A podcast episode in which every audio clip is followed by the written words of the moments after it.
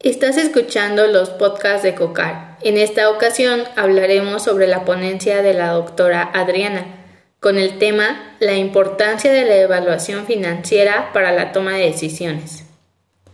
De acuerdo con la doctora, las finanzas es el arte y la ciencia de administrar el dinero, estudiar el flujo de dinero con el objetivo de obtener y gestionar los recursos monetarios de la entidad.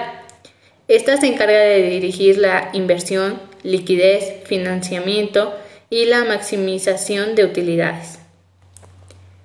El administrador financiero tiene la misión de la recaudación de los recursos financieros, mantener un equilibrio entre la liquidez y rentabilidad, evaluar los gastos fuertes y tomar decisiones de financiamiento e inversión. Además, para la toma de estas decisiones se debe de tomar en cuenta el entorno, estar pendientes de lo que sucede en el momento, ya que nada es estático y las decisiones tampoco. Por ello, es importante saber qué cosas pueden intervenir en nuestra toma de decisiones, como son las disposiciones gubernamentales, las condiciones cambiantes en el mercado doméstico, tomar en cuenta las oportunidades de convenios internacionales y saber los peligros con los que nos podemos enfrentar. Otra variable es el conocimiento de la empresa, esto con el fin de saber cómo está estructurada, además saber su comportamiento mediante las políticas, metas de la empresa, mercados, la competencia y sus valores, ver o hacer un plan estratégico, sin importar el tamaño de la empresa, ya que con este plan nos ayuda a saber el rumbo de la empresa. Además, se debe de conocer la información financiera básica, donde se encuentra el estado de situación financiera, donde se presentan los recursos que cuenta el negocio, como sus activos, pasivos y capital. El estado de resultados, donde se encuentran los ingresos y los gastos de la empresa durante un periodo el estado de variaciones en el capital contable y el estado de flujos de efectivo. Este es muy importante ya que nos ayuda a ver de dónde provienen nuestros recursos y dónde se aplican. Es un desglose de nuestro efectivo.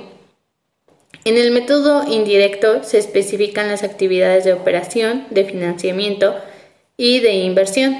Esto nos permite saber los porcentajes de las diferentes actividades y de manera rápida podemos identificar cómo se encuentra nuestra empresa. Por ejemplo, si se tiene un mayor porcentaje en operaciones, nos indica que em-, la empresa está bien porque la obtienen de la actividad.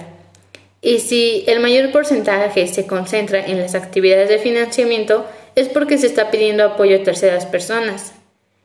Y si se encuentra en la de inversión, es normal, ya que se debe a la venta de activos y no necesariamente se venderán por la falta de recursos aunque lo ideal de la empresa es que se tenga el mayor porcentaje en las actividades de operación.